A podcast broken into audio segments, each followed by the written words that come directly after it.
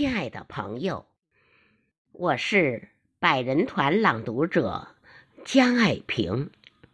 七十二年前，我志愿军为了捍卫人类的正义事业，为了祖国的领土不容侵犯，不畏强敌，跨过鸭绿江，用血肉之躯赢得了百年对外战争的。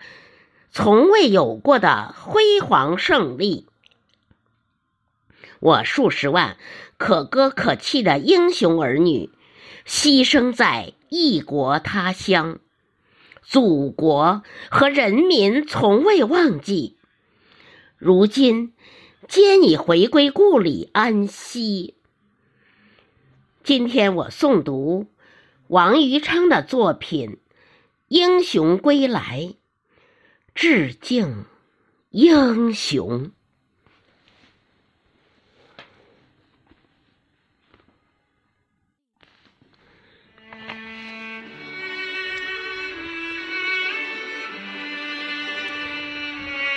二零一八年三月二十八日，二十位志愿军烈士的忠魂回到了祖国。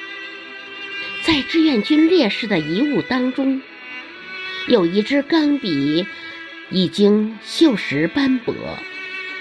这支钢笔的笔帽套在钢笔的后端，十四 K 金的笔尖依然闪耀着光泽。这支钢笔告诉人们一个重要的信息：它的主人在生命的最后一刻。还在书写着什么？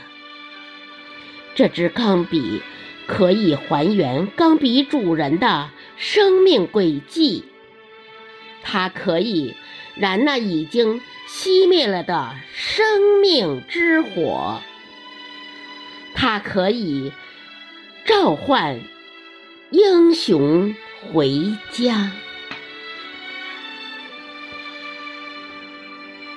它可以让英雄的身影在天地间复活。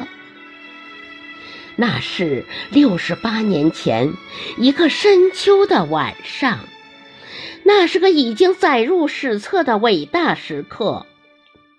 妈妈，今天晚上我就要过江去了。您的儿子是一名战地记者。此刻，我的眼前是血雨腥风，而我的身后却是万家万灯。我带着这支钢笔跨过了鸭绿江，我带着它在枪林弹雨中穿梭。我用它记下了汉江边那五十个日日夜夜。我要用它记下了上甘岭的血肉拼搏，记下了邱少云在浓烟烈火中如凤凰盘涅，记下了黄继光，他号喊着为了祖国。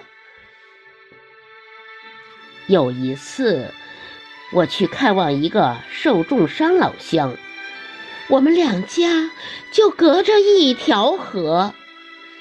他跟我说：“老乡，我不能死啊，我还没娶媳妇呢。”我跟他说：“你给我好好活着，我给你当大舅哥。”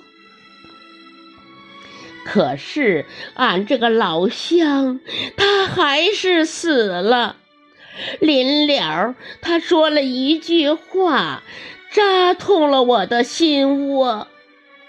他说：“哥，等以后日子过好了，那会儿的人还会不会记得我？”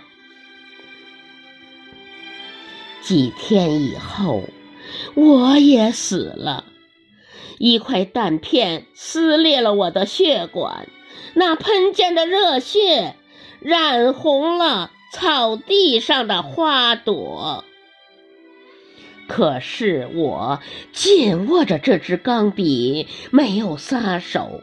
我是想用它再多记下点什么。我想告诉人们，为什么我们的战士用胸膛去堵敌人的枪眼？敌人的坦克为什么碾碎了我们战士的骨骼？我们的武器装备太落后了，有时我们只能赤手空拳的和敌人肉搏。我想告诉人们，我们已经无路可退，因为身后就是咱们的家，咱们的国。